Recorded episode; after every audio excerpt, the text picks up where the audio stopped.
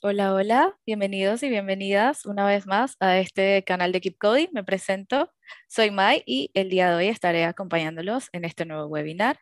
Mientras se siguen uniendo más personas, les cuento que Keep Coding Tech School somos un centro de formación de alto rendimiento en programación y tecnología. Realizamos diferentes tipos de bootcamps como programación desde cero, desarrollo web, big data, DevOps, cloud computing, cybersecurity, marketing digital y contamos también con un máster máster en tecnologías exponenciales de la computación. Así que si quieren tener más información sobre esta u otras opciones de formación, no duden en visitar nuestra página web. Hoy nos acompaña Melita Gutiérrez de parte del equipo de MALT y Miguel Ángel Romero, quien es cofundador de la Dirección de Ciberdefensa del Ejército del Aire y CEO de Minority Report. Adelante y gracias por estar aquí. Hola, ¿qué tal? Eh, muchísimas gracias. Eh, bueno, yo antes de pasar a, lo grande con Miguel, al webinar, les voy a platicar un poquito de quiénes somos, qué es Malt, que estamos patrocinando pues este webinar con un freelancer de nuestra plataforma. Eh, y yo creo que les va a interesar a muchos de ustedes. Pues les platico eh, rapidísimo. Malta es una plataforma que conecta a empresas con profesionales freelance. Eh, es importante saber que registrarte como freelance es completamente gratis y estamos eh, a manera local aquí en España, también en Francia y en Alemania. Y hay bastantes países en Europa por abrirse. Eh, cuáles son las ventajas de estar registrado en Malt, es que van a encontrar proyectos de todo tipo eh, y, con muchas empresas, es decir, de pequeñas, medianas y grandes empresas eh, que están buscando algún freelance para que lo desarrolle. Eh, algunas ventajas y beneficios que, puedan, que ustedes pueden obtener al estar registrado como freelance en Malt es, por ejemplo, el pago a tiempo. No sé si algunos de ustedes ya son freelance o, han hecho algunos proyectos como freelance y han sufrido esto, pues de tener eh, que esperar desde 30, 60 o 90 días eh, algún pago, que sabemos que pues es bastante incómodo. con Malt, pues esto no pasa. tenemos ahí un pago por adelantado que es de 5 a 10 días hábiles con cada proyecto. Además, también automatizamos todo el proceso de facturación, que también sabemos que es un poco eh, tedioso con la burocracia y así no pierde más tiempo. Todo es a través de nuestra plataforma. Todos sus proyectos como freelance están protegidos con un seguro de AXA, que es un seguro de responsabilidad civil que eh, tienen incluido en cada uno de los proyectos. Y bueno, para terminar, tú mismo vas construyendo tu reputación como freelance. Entre más proyectos realices con Malt, pues más vas a crecer dentro de la, plataforma, más recomendaciones vas a tener y así pues vendrán uno tras otro proyecto, que sabemos que a veces es un poco difícil como freelance pues eh, ir consiguiendo proyectos de calidad, ¿no? Que eso es lo que nos importa en Malta. Eh, eso es todo. Recordarles que tienen un equipo especializado en el bienestar de la comunidad de freelancers que están en Malt. Eh, nosotros les damos asesoramiento todo el tiempo, eh, les queremos facilitar pues esta carrera de freelance y desarrollamos colaboraciones con servicios que, que, los beneficien, ya sean colaboraciones con gestoras que les ayuden con todo el proceso legal de autónomos, también formaciones online, bancos, etcétera, ¿no? Eh, no sé si puedo dejar eh, mi mail en el chat en un momento para que cualquier duda que tengan eh, sobre Malt y cómo funciona la plataforma, pues me escriban y sin, sin, duda les estaremos ahí dando todo el servicio personalizado sin costo para todos los freelancers. Cualquier duda o pregunta de la plataforma, ahí dejo mi correo en el chat. Y pues nada, gracias por estos minutos de su atención. Ahora sí paso a Miguel que les va a dar este super webinar. Muchas gracias. ¿Qué tal? Muy buenas tardes a todos, o bueno, buenos días, depende de dónde estéis. Antes de nada, dar eh, las gracias a, a y a Mal por, esta oportunidad de, impartir este webinar. ¿no? Eh, antes de nada, voy a compartir la pantalla. Eh, aquí, compartir. Vale, vale perfecto. bueno, pues en el día de hoy vamos, vamos a tratar un poco sobre el hacking ético, qué es lo que es, eh, cómo se está encajando este, este perfil en el, mundo laboral, ¿no? Eh, y cómo, venimos trabajando desde hace ya unos años, también obviamente con, con Mal, ya nosotros siendo una pequeña empresa ya intentando tirar hacia mediana, eh, pero bueno, vamos, vamos a ello. bueno, pues vamos allá. hacking ético vamos a ir a lo básico, vamos a ver qué es, eh, a qué nos referimos cuando hablamos del hacking ético. El, hacker ético es una, persona que utiliza todos sus conocimientos eh, para el bien, ¿no? como se suele decir, pero bueno, utiliza todos sus conocimientos para dar fallas o vulnerabilidades dentro de un sistema. Normalmente suele ser o bien un sistema que eh, alguien le ha contratado para hacer esas auditorías, ¿no? O bien un sistema que tiene un sistema de bounties. No sé si estáis familiarizados con, el término, pero dentro del mundillo de ciberseguridad existen ciertas plataformas y, ciertos grandes actores, ya sea eh, Amazon, Google, Apple y demás, que te permiten, si encuentras un fallo en su sistema, notificárselo a ellos y ellos automáticamente, eh, te puede verificar obviamente que lo que has encontrado tiene un sentido, se, te, realizan un pago, tienen una escala de, estos bounties, en, función de lo crítico que, sea ese bounty, eh, te van a pagar más o te pagan menos. Entonces, la, figura del, hacker ético eh, precisamente es esta, ¿no? una persona que tiene un amplio conocimiento de sistemas y de desarrollo también normalmente, y, lo enfoca hacia, hacia, el lado de la ciberseguridad. Eh, existen muchos cursos a día de hoy, como por ejemplo los de Keep Coding, que, te, preparan, ¿no? te forman para, este mundo laboral. Eh, y lo que gana la empresa al final cuando, cuando contrata a alguien de, esto, de, este, de este, perfil es conseguir tener una persona eh, que conozca ese ecosistema, ¿no? Pues cómo se relaciona a lo mejor la, aplicación con la base de datos o yo que sé, el, Active Directory o cualquier tipo, cualquier elemento tecnológico dentro de, la empresa, cómo funciona, cuáles son sus configuraciones por defecto, que muchas veces son las vulnerabilidades más, tontas y más, baratas de corregir, em, para paliar esos problemas y encontrar nuevos problemas, que hay veces que, esos problemas no están, no están definidos. Eso más o menos sería lo que es un, hacker ético. Pero bueno, si hablamos de hacker ético, es porque hay otro tipo de hackers, ¿no? Ese hacker que, todos vemos en las películas, ¿no? Ahí con, la capucha en una habitación oscura, con sus cuatro o cinco pantallas, ¿no? Eh, bueno, eso es lo que en el mundillo nosotros lo conocemos más que como hacker, lo conocemos como ciberdelincuencia. Eh, la palabra de hacker viene de hace bastante tiempo y, al final, y eran programadores que eran capaces de coger un programa que ocupaba 100K y reducirlo eh, a 50K, por ejemplo. Entonces viene del anglicismo hack, de hacha, eh, de, cortar, digamos. Eh, habrá gente que tenía mucha capacidad, ¿no? de, mucho conocimiento de ese lenguaje o de esa, de esa plataforma.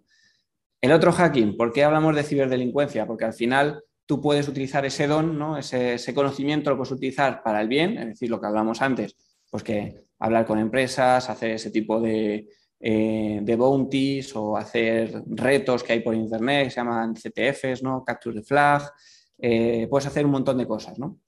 Eh, pero luego hay cierto tipo de gente que pues, va a lo mejor un poco por la vía fácil o la vía rápida y, claro, es una, al final delinquiendo pues, eh, es más fácil conseguir dinero, ¿no? Es más, eh, es más lucrativo, ¿no? Que por la vía, digamos, que, todos optamos. Entonces, el cibercrimen a día de hoy ya mueve más, más dinero que el tráfico de armas y que, muchos otros tipos de tráficos, aunque la gente no es muy consciente de ello. Pero a día de hoy es, una realidad, ¿no? Y hay países enteros con, ejércitos, digamos, de, hackers, ¿no? Eh, ciberdelincuentes Em, que están, eh, pues, digamos, atacando continuamente infraestructuras de otros países o de otras empresas y demás. ¿Por qué es tan fácil, digamos, acceder a este mundillo? Pues al final eh, estar detrás de un ordenador es, el anonimato, ¿no? O sea, tú si vas a robar una tienda, eh, tienes, tienes que ir físicamente a robar la tienda, no puedes hacerlo desde tu casa, ¿no? Entonces, en la parte de la ciberdelincuencia, pues si tú vas a si tú vas a cometer un, delito de estos, ¿no? Pues tienes cierto anonimato y, hay herramientas encima que te, facilitan esto, ¿no? Eh, hay barreras de entrada. Eh, a día de hoy, una, cualquier persona, cualquiera de nosotros que tenga YouTube, acceso a Internet, puede ver un tutorial en YouTube de cómo se hace X cosa, cómo se hace una inyección SQL y puede perfectamente pasarse el día buscando en Google eh, páginas web susceptibles de ser atacadas mediante esta vulnerabilidad. Esa persona no es ni un técnico altamente capacitado, ni tiene carrera, ni tiene nada. Simplemente es, digamos, como en un videojuego, tiene el truco, ¿no? Para, conseguir ese fin, que sería en este caso, pues hackear o conseguir datos de una web. No hay una barrera de entrada, o sea, es simplemente, pues ves un vídeo en YouTube y dices, ah, qué chulo. Te pones a probar, lo encuentras y, a todos aquellos que os interese, seguro que, ya habréis visto eh, que, hay infinidad de información, ¿no? Y, un poco hilando esto que, comentaba, al final no, tienes barreras, o sea, es, muy sencillo, no, no es nada complejo. Si estamos hablando del mundo de la ciberdelincuencia. Em, ¿Por qué digo esto? El, mundo la, eh, bueno, yo vengo del ejército del aire, como comentaban antes mis compañeras, y allí decíamos alguna cosa que es, es una realidad, y es, tú al final, cuando estás protegiendo un sistema, tienes que protegerlo 24 horas al día y el 100% de los ataques. Con que un solo ataque tenga, o sea, consiga su objetivo, ya, ya nuestra labor ya no ha servido para nada, ¿no? Eh, sin embargo, el, cibercriminal, ¿no? Ese hacker de sombrero negro, ¿no? El, hacking ético se asocia siempre a hacker de, de, sombrero blanco, pues ese hacker de sombrero negro, con que consiga acceder una única vez, le sirve, no tiene que estar todo el rato. Entonces, esa especialización eh, es mucho mayor en la parte del hacking ético, ¿no? en la parte nuestra, en la parte buena, digamos, eh, la especialización siempre tiene que ser mayor que la que tiene el cibercriminal. Vamos a avanzar un poco. Vale. ¿Cómo nace? Eh, ¿Cómo nace esta, esta figura, ¿no? el, hacking, en, en, particular el hacking ético? Al final, eh, lo que hablaba desde... tenemos dos caras de, una moneda, ¿no? Eh, tenemos a una persona con, muchos conocimientos, con mucha curiosidad, con mucha gana de aprender eh, y puede volcarse hacia el lado del afán de ayudar o puede volcarse hacia el lado del propio beneficio. Y es tan sencillo como eso, o sea, una persona con 12 años, 14 años a día de hoy, con la información que existe en Internet, puede convertirse o bien en un cibercriminal que muy lucrativo, o sea, va a ganar mucho dinero hasta que le pillen, o puede convertirse en un futuro profesional de la ciberseguridad eh, muy, muy solvente.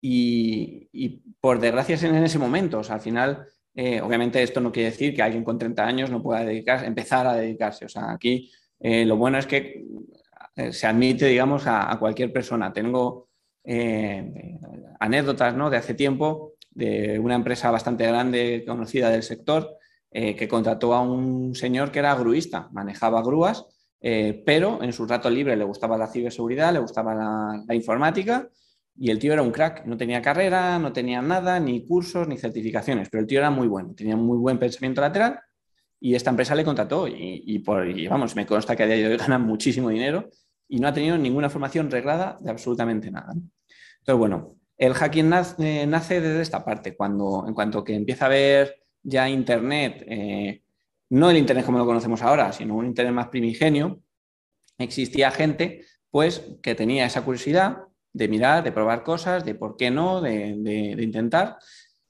Y cuando, lo, cuando conseguía el objetivo que fuese, pues entrar a un sistema, eh, sacar una password, romperla, cualquier cosa, eh, podía o bien comunicarlo a esa empresa o a ese particular, a lo que fuera, eh, y decirle, oye, mira, que he entrado, que tienes este problema y demás, no con un afán de, extorsionarle, ¿no? de, decirle, oye, págame o lo hago público, sino simplemente con, la intención de ayudar. O la persona que se fue, digamos, más por el lado oscuro, que lo que hacía era mm, utilizar ese, conocimiento eh, en su beneficio. Y así fueron pasando los años y, cada vez más se veía por, la, por internet, digamos, por los foros y demás, eh, se iba viendo que la gente decía que, claro, que al final eh, este perfil de hacker en un futuro, que es en el futuro en el que estamos ahora, serían excelentes eh, administradores de sistemas o excelentes programadores. todavía no se tenía concepción de, de, esta figura que no es ni lo uno ni lo otro, sino una persona que está a caballo entre los dos y que se encarga precisamente no de, ni de mantener un sistema ni de desarrollar el sistema, sino de proteger el sistema. Em, cuando una empresa está enfocada, digamos, a la parte de desarrollo, no puedes poner una persona de desarrollo a darle seguridad. Tiene que ser siempre una persona externa eh, puede ser de la misma empresa, pero externa a ese, a ese, grupo de desarrollo, la que ponga a prueba esa seguridad. Entonces, bueno, todo esto eh, durante los años 90, los early 2000 y demás, va cogiendo cada vez más tracción y a partir más o menos del 2010 o así empiezan a verse ya estamentos gubernamentales eh, enfocados a, la ciberseguridad como tal. ¿no? hablo ya en España o incluso obviamente en otros países del mundo. Por explicaros un poco y que tengáis conciencia de cuando hablamos de tema ciberseguridad, de qué pilares estamos hablando o, en el mundo laboral, qué es lo que se suele encontrar. Obviamente eh, toda la realidad no la tenemos, ¿no? pero más o menos lo, que se suele, lo que se está moviendo a día de hoy son eh, tres grandes pilares, ¿vale? Tres, cuatro grandes pilares. Eh, por un lado estaría la parte de auditorías, ¿vale? Que al final no deja de ser, pues como viene aquí en la diapositiva, ¿no? una serie de checklists, procedimientos, estándares eh, y especialistas en cada uno de, estos procedimientos o estándares, eh, a verificar que una infraestructura esté acorde a la ciberseguridad que tenga que estar. Es decir, pues si hay una normativa ISO que, lo regula, pues que esté eh, acorde a esa normativa ISO o al esquema nacional de seguridad o al que sea, o simplemente un OWASP eh, para, comprobar que esa página web o esa plataforma web eh, cumple los estándares. Eh, de, esta, de, este tipo de, de, este pilar, digamos, de auditoría de la ciberseguridad, hay bastante trabajo, cada vez somos más empresas las que nos estamos dedicando a, a, este, a este, tema.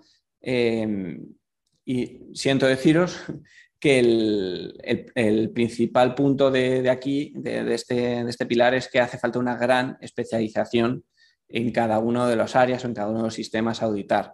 Al final no es lo mismo auditar un Linux que auditar un Windows, que auditar un Mac o infraestructuras Windows, Linux o Mac, ¿vale? Que auditar un smart contract de blockchain, que ahora mismo está, por ejemplo, muy en auge, o, o cualquier, yo que sé, plataforma de IoT, ¿vale? Entonces, eh, cuando esto empezó, eh, cuando empezó el, tema del hacking ético, eh, los profesionales de la ciberseguridad eran más generalistas en el sentido de que abarcaban muchos campos. Ahora mismo, en el momento en el que, nos encontramos, existen profesionales que abarcan muchos campos, ¿vale? pero lo normal es que cuando una persona está empezando a formarse, lo que haga sea especializarse en un pilar de estos que, voy a comentar ahora, eh, siendo este el primero, y dentro de este pilar eh, algo bastante concreto, que no quiere decir que no toque de más, más áreas y demás, pero sí que el, mercado está tendiendo hacia esa especialización. Primero porque hay software y hardware que, que va surgiendo cada día, que es capaz de hacer muchas de las tareas que antes se realizaban, entre comillas, a mano, ¿no? o eran más artesanales, eh, por lo tanto, eso lo que hace es que bajen los precios, por lo tanto, eh, necesitas una mayor especialización, un grado mayor de artesanía para poder sobrevivir, digamos, en este, en este mercado. Aún así es un mercado muy, muy joven.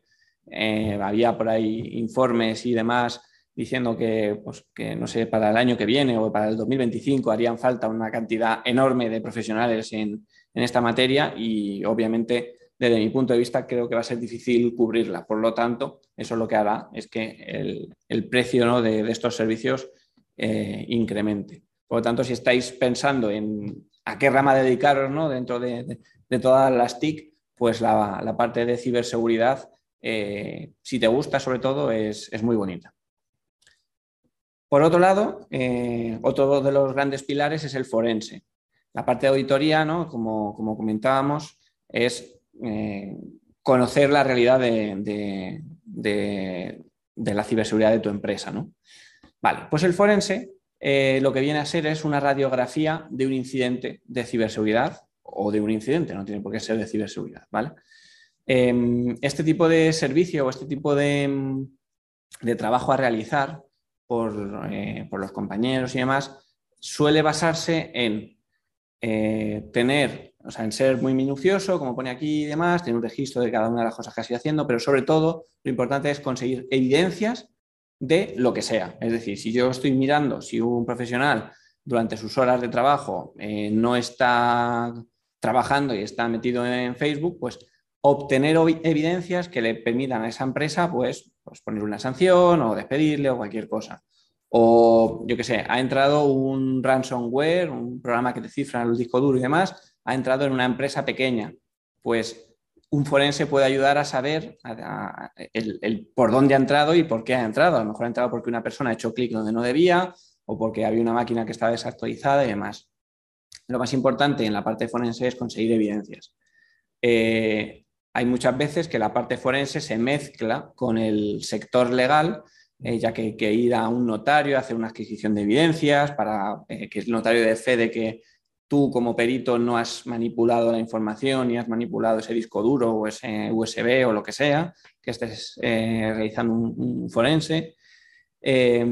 Y es un trabajo muy minucioso. Es, además es bonito de ver cuando tienes un informe forense bien hecho, bien redactado. Eh, da gusto verlo y ir viendo, no hace falta ser técnico para, para ir leyendo eh, qué es lo que ha ido haciendo ese auditor, ¿no? ese, ese perito, los pasito a pasito y todas esas evidencias y conclusiones que ha ido sacando por donde ha ido pasando. Hay muchísimo trabajo de forense cada día más. Eh, nosotros en, en Mini Report vemos desde hace ya un par de años em, un, auge en este tipo de servicios, sobre todo pues, empresas que quieren, pues que a lo mejor han despedido a un directivo o a alguien que, cobra bastante dinero, pues eh, em, justificar ese despido o, por ejemplo, gente que ha sido extorsionada por el móvil y pues, que presentar eso como prueba en un juzgado y, demás. O sea, es, un, es un trabajo muy bonito. De cara a prepararte para ser forense, volvemos un poco a lo mismo de antes. Eh, no sé, por poder puede, ¿no? Pero es muy difícil ser forense de todos los sistemas. Eh, normalmente siempre pues te decantas por un sistema operativo, Linux, eh, Mac o, Windows, o plataformas móviles, ¿no? y te especializas en ello. No quiere decir que pues, si eres un forense te venga y estás haciendo algo de Windows, te venga algo de Mac y no puedas hacerlo. Pero se tiende a esa especialización, porque al final Em, todos los sistemas operativos tienen un registro, tienen unos logs, tienen unas, formas de sacar esa, información que luego te permiten a ti como, persona experta el realizar ese informe y decir, oye, mira, es que esta persona entró en esta página web, a raíz de entrar a esta página web se descargó X programa, que cuando abrió el programa saltó el antivirus, pero la persona le dio a que sí, que quería abrirlo, lo abrió y era un ransomware y se cifró toda la empresa. Bueno, pues a lo mejor esa persona tiene responsabilidad, o a lo mejor no, ¿no? Pero eh, la figura del forense, eh, para la gente que es muy metódica y minuciosa, es un trabajo muy, muy entretenido, ¿no? Es lo más parecido a lo mejor a, la serie CSI, ¿no? A, a, una serie de este tipo, eh, en el que pues, se investiga desde el inicio hasta el fin. Y normalmente, igual que en la parte de auditoría, hay veces que se hacen auditorías o pentesting en los que no se encuentra nada, la plataforma está bien, la arquitectura está bien, todo está bien y simplemente es un informe en el que dices los pasitos por donde has, o sea, los checks, digamos, que has, que has revisado eh, y que todo estaba correcto. En la parte forense raro es la vez que no se encuentra con algo. Eh, obviamente, si es un equipo en el que nadie ha hecho nada, pues no, no vas a encontrar nada, ¿no? Pero cuando es un, cuando, cuando se oyen campanas, normalmente es que, hay, que en ese ordenador, en ese equipo, eh, ha ocurrido algo. Por último, eh, tenemos, tenemos otra, otra pata, que es la pata de bastionado. Vale. He hablado de cuatro patas, realmente son tres, la cuarta ahora cuando pasemos a ella lo, lo verás, lo veréis y es lo siguiente. Tanto la parte de auditoría, que se basa en comprobar que todo esté bien, la parte de forense se basa en ha pasado algo y em, dime qué es lo que ha pasado, ¿no? En la parte de bastionado, lo que se pretende o lo que se hace es em, bastionar, es que es un poco redundante, se hace eh, proteger una, infraestructura, ¿no? Eh, como pone ahí, proteger los activos de manera eficiente. ¿Por qué de manera eficiente? Pues bueno, porque el...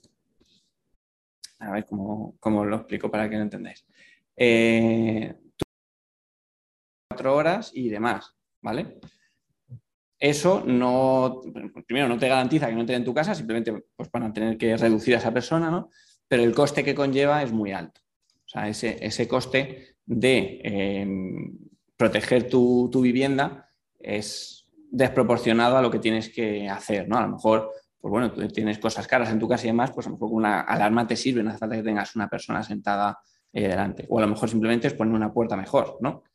Pues en la parte de bastionado eh, lo que se hace es suele hacer un análisis del sistema para ver cómo está eh, estructurado, cuáles son las superficies de mayor ataque, eh, los puntos más flojos, que bueno, siempre suele ser usuario, ¿no? pero todo, todo esto, ¿qué, es, ¿qué es lo que más merece la pena proteger? ¿vale?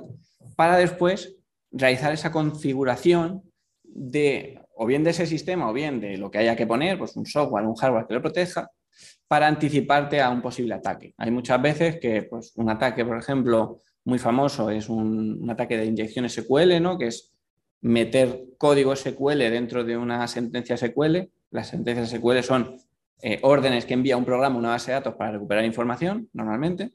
Eh, pues tú lo que consigues es inyectar en esa, en esa sentencia un código que hace que se modifique el comportamiento contra la base de datos. Vale, pues eh, hay veces que proteger eso desde la parte del código es muy complicado, por lo que sea, no se puede, es demasiado costoso y demás. Sin embargo, puedes poner por encima, por delante, un software que lo que hace es que cada vez que recibe tu página web una petición con un parámetro raro, o sea, si yo aquí estoy esperando un número, viene cualquier cosa que no es un número, lo que hace es cortarlo y que, no, y que eso no pase. Entonces, desde la pata del bastionado, eh, lo que se trata es de conocer muy bien los sistemas y demás, y una vez que entiendes el sistema, eh, ver qué software o qué hardware necesitas para proteger ese, equipo, ese entorno o, lo que estemos hablando. Entonces, eh, la gente que trabajamos con, temas de bastionado manejamos mucho el, riesgo, ¿no? la gestión del riesgo. Sea tu base de datos. No, eso es terrible. Em, pues eh, a lo mejor lo que tienes que poner más foco es en eso y menos foco en un antivirus, por poner un ejemplo, ¿no? Por un ejemplo así un poco, un poco eh, chorra. Y por último tendríamos la pata del hardware y del software. Em, realmente para una empresa de servicios, como por ejemplo puede ser la mía, em, esta pata, digamos, quedaría completamente fuera, ¿no? Porque al final el hardware software no deja ser, eh, de ser un comercial que te vende un hardware o te vende un software, ¿no? Eh, pero sí que es muy importante en el mundo de la, ciberseguridad y cada día más, porque cada vez hay más software que, hacen acciones que antes se hacían a mano, como comentaba eh, hace unos minutos, pues esta figura cada vez más, eh, cada vez está más en auge, ¿no? La, persona que conoce muy bien todo el hardware que existe, conoce muy bien todo el software y junto a esa persona de bastionado te, lo ofrece, ¿no? Entonces, dentro de los perfiles profesionales en el que te puedes, eh, podéis, eh, digamos, especializar, pues hay una pata que sería pues, el experto en X software o X hardware, ¿no? ¿A qué nos referimos con hardware software? Pues eh, antivirus, por ejemplo, en la parte de software, ¿no? o, eh, firewalls en la parte de hardware, aunque es un poco de las dos, ¿no? Tienen tanto hardware como software. Eh, la parte de backup, monitorización. Em, por lo que vemos nosotros en el sector, las empresas más grandes, pues, un Indra o un Eleven-Path o S21C, no sé, hay muchas empresas muy grandes esta, pata la tiene muy, muy potenciada, porque los clientes que tienen son clientes muy grandes eh, y, necesitan de estas aplicaciones o de este hardware o de este software para proteger sus infraestructuras. Eh, empresas más pequeñas, como puede ser la mía o como puede ser pues, otras que hay en el, mercado, eh, no estamos tan enfocados en la parte de hardware y en la parte de software porque nuestro target, nuestra, digamos, las empresas que nos llaman, aunque tenemos también clientes muy grandes, sobre todo a través de Malt, Em, no son empresas susceptibles de gastarse mucho dinero en cacharrería, ¿no? en, firewalls y demás, porque no tienen una infraestructura enorme que proteger. A lo mejor estamos hablando de eh, un despacho de abogados que tenga 200 abogados, es un despacho de abogados muy grande, pero a nivel de infraestructura tecnológica ni se acerca a lo que puede ser pues, un banco, por ejemplo, con no sé cuántas sedes, no sé cuántos profesionales y demás. Entonces, eh, para, depende de, la empresa a la que vayas a ir o a la que quieras eh, enfocar, digamos, tu, futuro, eh, puedes elegir ¿no? entre, estas cuatro patas. La parte del hardware y software es bonita, no hace falta tampoco una gran especialización, en el sentido amplio, ¿vale? obviamente si, te especializas en Cisco o en Palo Alto o en Kaspersky o en lo que sea, pues vas a tener siempre trabajo en, esa rama, ¿no? Pero eh, esta parte es más eh, para la gente que le gusta la ciberseguridad y demás, pero la parte tan, tan técnica, ¿no? O súper técnica de, la parte de auditoría, de la parte de, forense, eh, dejando a, un lado la parte bastionado, que va muy a la par con esta, no, no, a lo mejor no lo ves, pero sí que, eh, sí que puedes ver esta parte del hardware y software. Es, bastante, bastante mm, común, digamos, encontrar trabajo y, empresas que busquen profesionales ¿no? Eh, dedicados a, esta pata. Al final es casi más una labor comercial, casi más que, técnica. ¿no? Hace falta conocimientos técnicos, obviamente, pero es más hacia la parte eh, comercial. Bueno, a este respecto hemos comentado ya que es un hacking ético ¿no? o un hacker ético. Pues recordar, si alguien os saquéis de, enganchar, pues al final es una persona que utiliza sus conocimientos para el bien, ¿no? Es el hacker de sombrero blanco, que no busca hacer daño ni instalarte un virus ni nada, simplemente ayudar a la comunidad, ayudar a la empresa que le contrate, ayudar eh, en general, ¿no? Eh, hemos visto eh, por qué se inició pues, todo este movimiento de, la ciberseguridad, de los hacking éticos y demás. Al final era una necesidad que tenía el sector y con la madurez que ha ido, que adquiriendo este, em, pues se, han ido generando formaciones. Al principio no existía ninguna formación en ciberseguridad, simplemente eras experto en un sistema y como sabías muy bien cómo funcionaba, eh, era fácil darte cuenta de que había ciertos errores pues, de configuración de por defecto, que si no habías cambiado y demás. Hemos hablado de los cuatro pilares de la ciberseguridad, auditoría, eh, forense, bastionado y la parte hardware y software, ¿no? que sería un poco más, como llamo yo, la cacharrería ¿no? de, la ciberseguridad. Y ahora vamos al, estado eh, de, la ciberseguridad. Em, de un tiempo a esta parte, y creo que va a seguir así por, bastantes años, eh, la exigencia en materia de ciberseguridad en el, ámbito privado, y bueno, en el público obviamente también, pero sobre todo en el, ámbito privado, está siendo, vamos, o sea, tiene un incremento brutal. Eh, cualquier empresa que ponga un sistema de monitorización va a ver que los ataques que sufre, dirigidos o no dirigidos, son brutales. O sea, el INCIBE eh, no sé si decía de más de 100.000 incidentes al año en España, pero vamos, me parecen poquísimos, o sea, yo creo que es bastante, bastante más, ¿no? me imagino que esos sean sobre datos que, ellos tienen eh, trazados. Eh, muchas veces nos dicen pues, empresas, ¿no? empresarios y demás, lo típico, ¿no? Pues una empresa a lo mejor que es pequeñita, comentan, ¿no? Pero ¿quién me va a hackear a mí? ¿Si para qué? Vale, en el mundo en el que estamos a día de hoy, y no quiero asustar a la gente, pero eh, la mayoría de ataques de, de, ciberataques son automáticos. O sea, no van a por ti porque tú tengas no sé cuánto en el banco, porque tú tengas una super empresa, no. Van a por ti porque tienes una, normalmente, ¿eh? pero tienes una versión desactualizada de X software, eh, existe una herramienta que es capaz de monitorizar o sea, digamos, indagar en todo Internet en busca de gente que tenga esa herramienta y una vez que la encuentra, el software automático te lanza hacia un centro de control y ese centro de control se encarga de cifrarte los archivos, robarte las claves del banco o lo que sean. Hay una industria enorme detrás de esto, de, delincuentes, que te catalogan, catalogan tus activos digitales, te catalogan absolutamente, eh, hacen un poco de forense.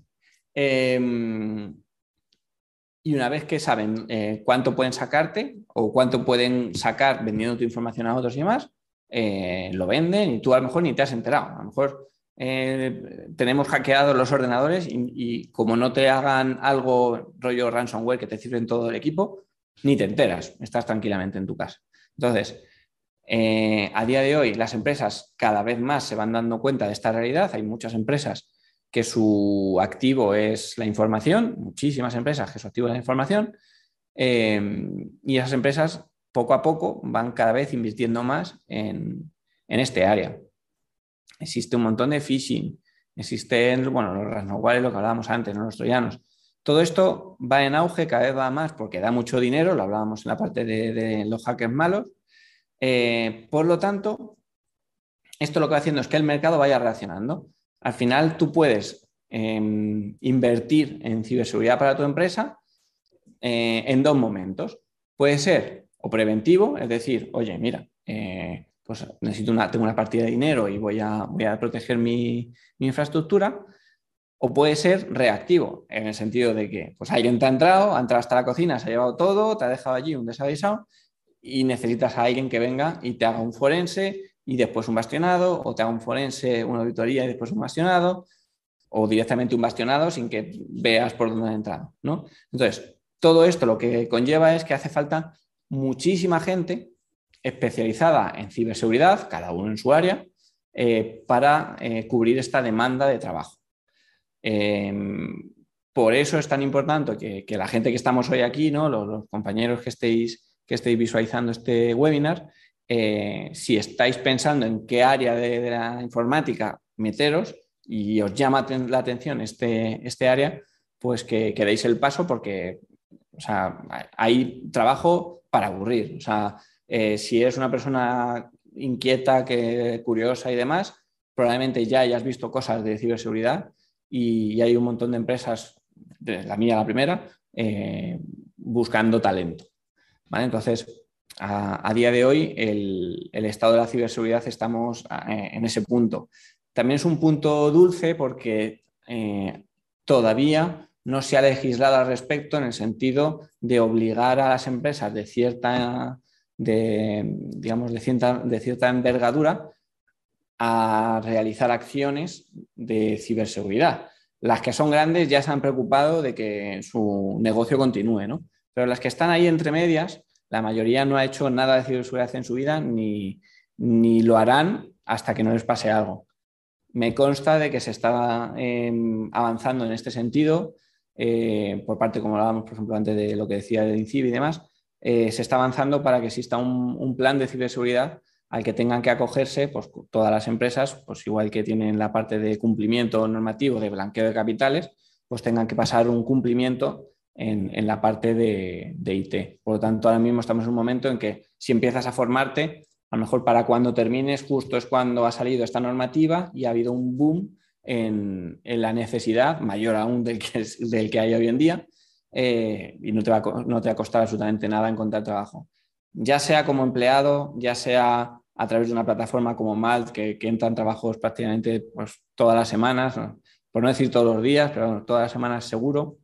Eh, eso al final lo que te permite es, si ya tienes un background, como hablaba antes la, compañera, en eh, la plataforma de Malt más concretamente, tú vas haciendo trabajos y te van pues, dando como puntitos, un poco gamificado, ¿no? Pues cuando entra una empresa grande en busca de un perfil de, ciberseguridad, que eh, lo normal es que un experto en ciberseguridad no esté anclado a un sitio, porque al final somos personas muy inquietas, que nos gusta estar todo el rato eh, aprendiendo cosas nuevas y demás, no somos, una persona, no somos personas que nos gusta estar, sentarnos y estar ya toda una vida en el mismo trabajo, no suele ser, eh, a gustos colores, ¿no? pero no, suele ser lo normal. Una plataforma, por ejemplo, como Malt, eh, hacerte freelance y empezar a, ganar respeto de, esta comunidad y demás, te, va, te, va, a ir bien, os va a ir bien, vamos, seguro. no quería terminar tampoco la charla sin, decir un poco cuál es el día a día de un profesional de, la ciberseguridad, ¿no? del hacking ético. Aquí mis compañeros me ponen, dice, somos como los hackers de las, de las películas, pero más molones, ¿no?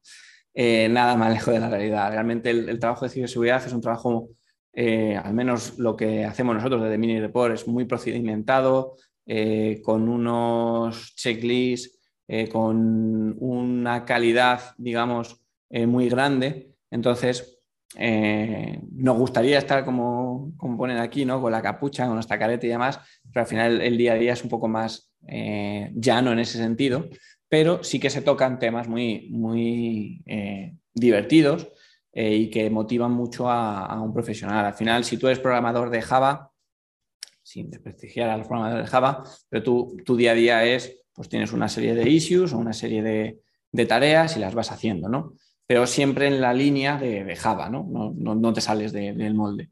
Sin embargo, en la parte de ciberseguridad, eh, dentro de la rama de auditoría, eh, hay veces que puedes estar auditando, qué sé yo, eh, un bingo o puedes estar auditando una, yo sé, una casa de apuestas, que a lo mejor sí que tiene más que ver con un bingo, pero es que al día siguiente estás auditando un hospital que no, que no tiene nada que ver, ¿no? Entonces, conoces gente muy interesante, ves tecnologías que desde otro punto de vista tecnologías que desde otro punto de vista no, no una parte de formación que lo que permite es especializarte en un tema para ganar experiencia y por lo tanto tener el, foco en, una materia eh, para que luego venga un cliente y diga, oye, necesito una persona que me haga una auditoría de, una base de datos Oracle porque no sé qué le ha pasado o está fallando o está haciendo una cosa rara pues vas allí, miras y qué, es lo que pasa y demás, y al final la parte más aburrida, la parte que para, los que sois como yo, ¿no? Que, os encanta estar en el teclado programando y haciendo eh, mil historias, luego ya la parte aburrida, que es la de hacer un informe. Tanto en la parte de auditoría como en la parte de forense, siempre, siempre, siempre se, se completa con un informe. La parte de bastionado no se completa con un informe porque el informe va antes de empezar a trabajar. Primero se hace ese análisis, como comentaba, eh, se hace un informe de qué es lo que hace falta y luego ya después se implementa, ¿no? Pues se ponen esos cacharros, se configuran, se está pendiente de ellos y demás. El día a día de un profesional en, esta materia no deja de ser, obviamente tiene tareas igual que el de desarrollo, ¿no? Tiene una serie de tareas pautadas, pero eh, es mucho más eh, con pensamiento lateral, ¿no? El pensamiento out of the box porque cada sistema es completamente de su padre y de su madre. Aunque, aunque hayan usado el mismo framework, dos programas que estén utilizando el mismo framework no son iguales. Entonces, el, día a día es bastante entretenido eh, en, ese sentido. Em, pero ya te digo, por tampoco no quiero mataros la ilusión, pero que sepáis que, siempre va a haber una parte de, pues, de redacción del informe, eh, o reuniones con el cliente y demás. Eh, o sea, eso es, vamos, indiscutible. Y bueno, eh, más o menos hasta aquí el webinar. Muchas gracias por, vuestro tiempo y abrimos la, la, ronda de preguntas. Gracias, gracias. aquí tengo varias preguntitas. A ver, Empezamos. Quito la presentación, ¿vale? Así. Oh, está bien, está bien, no pasa nada. Dice, si los servers están en la, en la nube AWS, los plazos para el tratamiento de solución y peritaje ante un problema de seguridad, entre paréntesis, pueden ser menores que los de un entorno on-premise o es relativo? No, no tiene por qué. Al final, cuando tú estás, cuando tú tienes un sistema en la nube, ¿vale? Eh, tú lo que estás delegando es esa gestión de todo ese sistema y demás a un tercero. Y tú lo que pagas o lo que utilizas es simplemente el servicio. Si tú tienes un servidor eh, y lo que tienes es un servidor VPS, ¿no? algo dedicado para ti, eh, la única diferencia es que ellos tienen el cacharro físico, está allí en el que esté tu, tu servidor. Aunque tu servidor sea virtualizado o lo que sea, siempre está dentro de una infraestructura. Eh, ese servidor es tuyo, lo único que tienes que hacer es solicitar el permiso al proveedor de turno, a AWS, a Google, a OVH o al que quieras. Solicitas el permiso, se lo dices y, listo, no, no, va, no aumenta el, tiempo. De hecho, muchas veces aumenta más el tiempo cuando son on-premise eh, que, cuando, que cuando son en la nube. ¿no? En la nube al final muchas veces ya está procedimentado, o sea, la rueda ya está inventada, entonces, cuando quieres acceder, por ejemplo, a ver qué es lo que ha pasado en un, en un ¿cómo se dice? En, yo qué sé, en un SharePoint, por ejemplo, ya existen roles que le puedes dar a un usuario para que ese usuario pueda auditar o pueda hacer un forense y demás. O que el, plazo no, aumenta. Aumenta a veces más en la parte de on-premise porque eh, tienes que decirle al de sistemas que le dé, el de sistemas no va a querer, va a haber ahí un jaleo y tal. Hay muchas veces que es más, más lento por ahí. Gracias. acá tengo otra. Dice, las compañías suelen contratar eh, personas en su plantilla o suelen contratar más consultorías de este tipo? Vale, depende del tamaño de la empresa. Eh, y también, bueno, y de la filosofía, ¿no? Pero eh, empresas muy, muy grandes tienen gente en plantilla, porque al final es un tema de costes. Eh, quiero decir, o sea, tú contratar un servicio, pues te van a cobrar, obviamente, lo que, lo que cuestan las horas del profesional que lo va a hacer y con un, con un beneficio, con un margen. Eh, por lo tanto, si tienes suficiente entidad, lo lógico es eh, que contrates a un profesional para que se siente y esté pendiente de, tu, infraestructura. Eh, el problema viene en que, o sea, yo qué sé, eres un concesionario muy grande y demás, el número uno de España.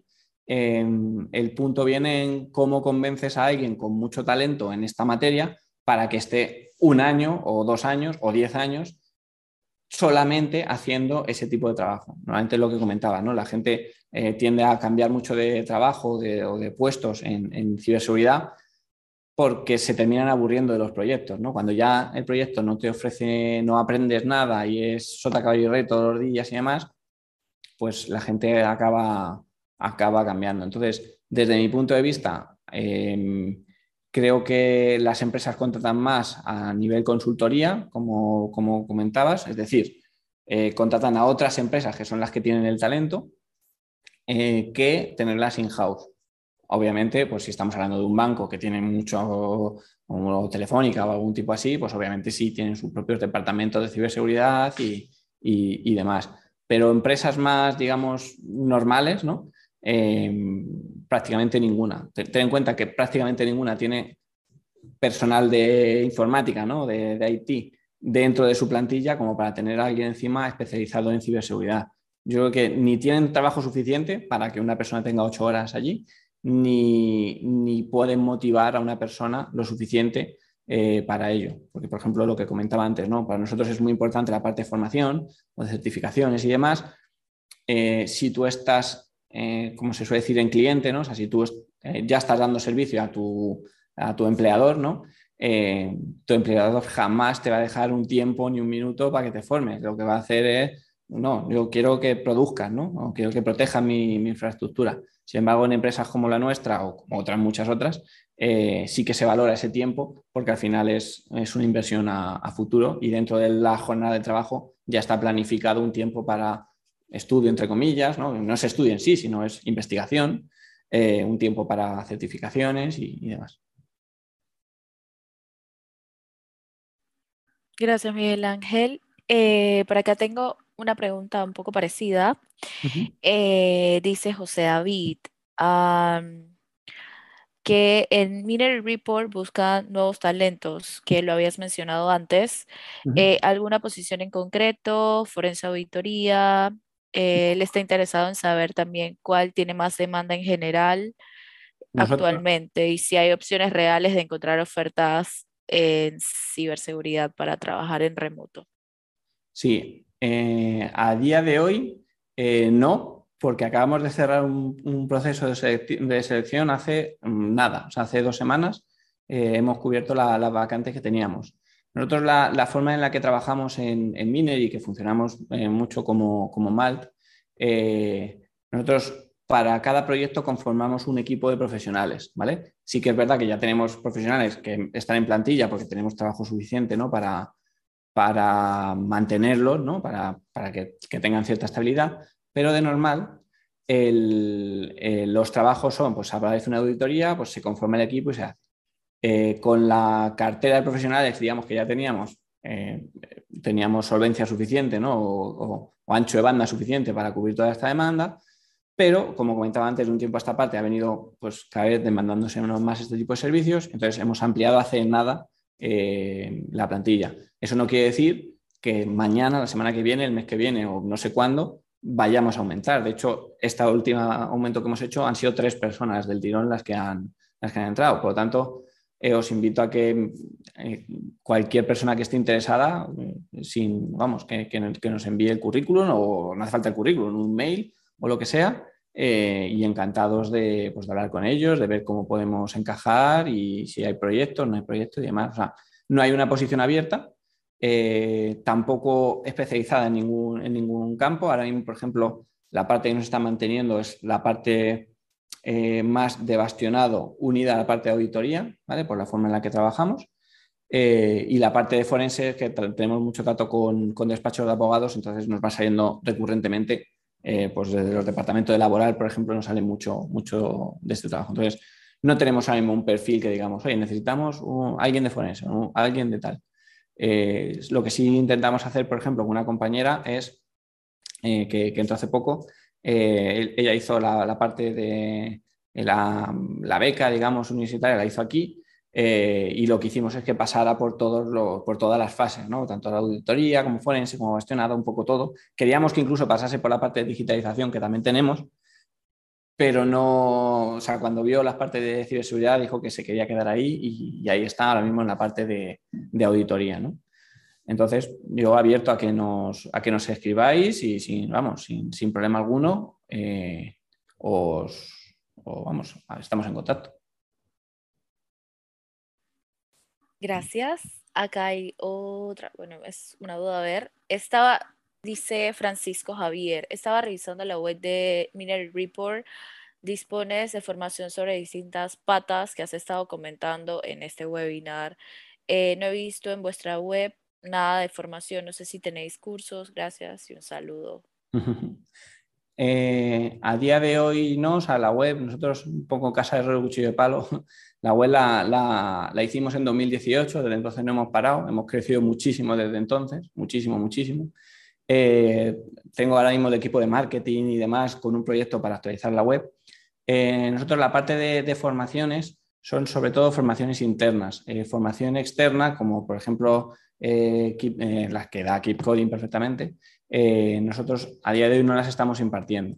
sí que es verdad que sí que nos han llamado para, para formar parte de algunas y demás, pero bueno, por tema de agendas y otro tipo de, temas, no, no, hemos llegado a materializarlo. O sea, a día de hoy no, no tenemos nosotros cursos, digamos, para, para ofrecer. Eh, sí que tenemos cursos, pero son más orientados a empresas, en sentido de concienciación y, demás, pero no son cursos de, eh, ¿cómo diría yo?, para aprender a ser hacker ético, ¿no? Son cursos para de concienciación de ciberseguridad, buenas prácticas y ese tipo de, temas un poco más orientado al, cliente. Pero lo que es para formar cantera, yo os animo a que vayáis a, plataformas como la de KeepCoding, ¿no? Eh, que lo tienen muy bien montado y, para empezar es un, paso muy grande. Las empresas como la nuestra lo valora mucho, eh, ya no solo a nivel de conocimiento, sino a nivel también de, predisposición. ¿no? O sea, una persona que quiere dedicarse a algo, pues pone los medios que pueda, obviamente, para dedicarse a ello. Pues si puedes permitirte un, bootcamp o un curso de ciberseguridad en una plataforma así, pues oye, hazlo. Eh, nunca, todo eso siempre va a sumar, nunca va a restar. Por otro lado, que no le he contestado al de antes, eh, nosotros, aparte, por lo menos en Minery, no, mm, no le obligamos, digamos, al profesional a tener em, formación reglada en el sentido de que tengo una carrera, además. Realmente eso nos da un poco igual, entre comillas. Eh, lo que buscamos es gente pues, con ganas y depende del, puesto con conocimiento ¿no? sobre, sobre lo que esté haciendo, ¿no? Eh, que puede ser perfectamente una persona que entre más junior, pues que tenga el conocimiento que haya adquirido en un bootcamp o en un, curso como los de Kickcoding o otros que hay similares. Eh, vamos, es, un perfil que, demandamos no solo nosotros, eh, toda, toda la comunidad. Lo digo por si estáis pensando en hacer un curso y pensáis que vais a tener barrera de entrada en el sentido de que no tengo la carrera, no sé qué, eh, no tengáis miedo porque vamos, hasta incluso las grandes rollo Google y demás contratan a gente que no tiene carreras para, este tipo de trabajos es más importante lo que decía, ¿no? esa predisposición, esa actitud que, la formación. De nada me sirve que tengas un papel que diga que eres auditor si luego te sientas y no sabes hacer nada. Totalmente de acuerdo. justo les he colocado el enlace en el chat por si quieren echarle un vistazo al, al temario que tenemos acá en Keep Going. Y vamos con otra pregunta. Dice, ¿cuál ha sido el peor ataque cibernético de la historia? Parece un dato curioso.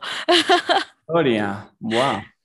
Eh, a ver, em, es que sí, depende de, cómo lo ponderes. O sea, si lo ponderas a nivel económico, si lo ponderas a nivel social, hay un ataque muy famoso que no, o sea, famoso entre la gente del mundillo, pero que, la gente, digamos, más de a pie no lo, conoce.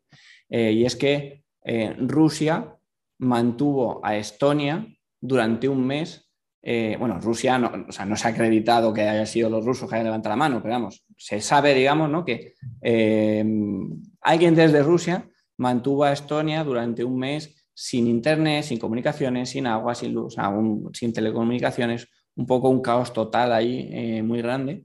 Y por eso el Centro de Excelencia de Ciberseguridad de la Unión Europea está allí, está en Estonia y es el país a día de hoy más avanzado en materia de ciberseguridad porque tuvieron un ataque tan grande que, no, que, paralizó el país. Durante un mes el país estuvo completamente, podéis buscarlo, estuvo, eh, vamos, em, arrasado tecnológicamente. ¿no?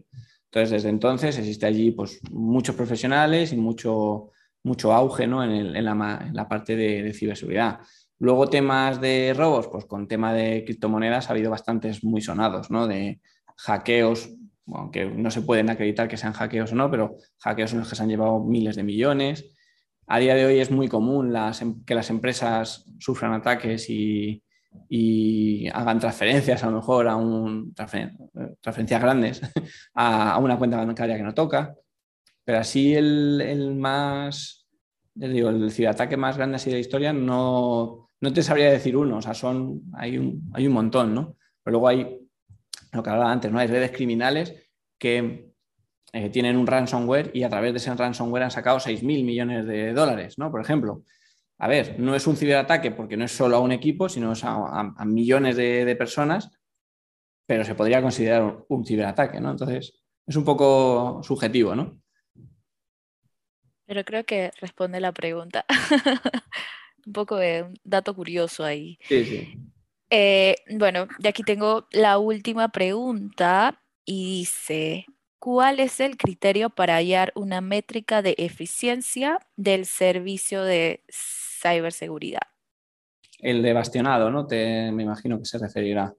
Vale, a ver, no, hay una métrica como tal eh, que puedas cogerla en plan KPI y digas, ya está, esto si da más de un 6, tal, si da menos de un 6, no. Es muy subjetivo desde el punto de vista de la empresa, ¿no? de, qué es lo que ellos le pongan más importancia.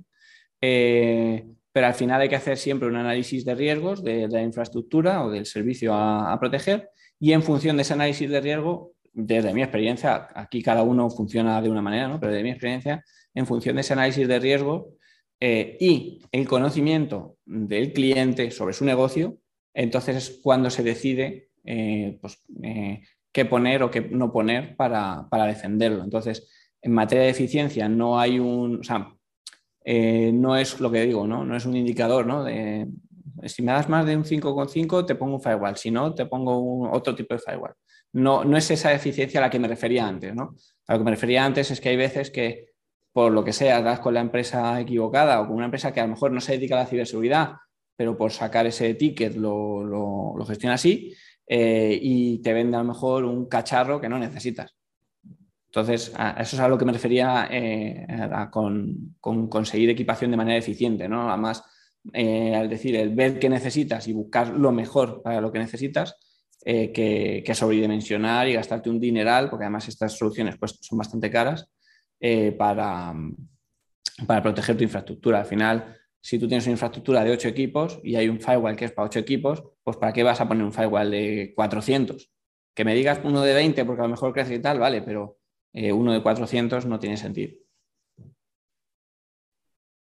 Gracias, Miguel Ángel. Bueno, esta era la última pregunta y nada, pues muchísimas gracias por el super webinar y también gracias a Malt por el contacto Y nos vemos en la próxima. Ya saben, no duden en visitar las páginas de Malt. Y bueno, y si quieren conocer un poco más de Mineral Report, también pueden visitar su página web. Y si están interesados en el bootcamp, también pueden visitar la Keep Coding. Así que nos vemos en la próxima.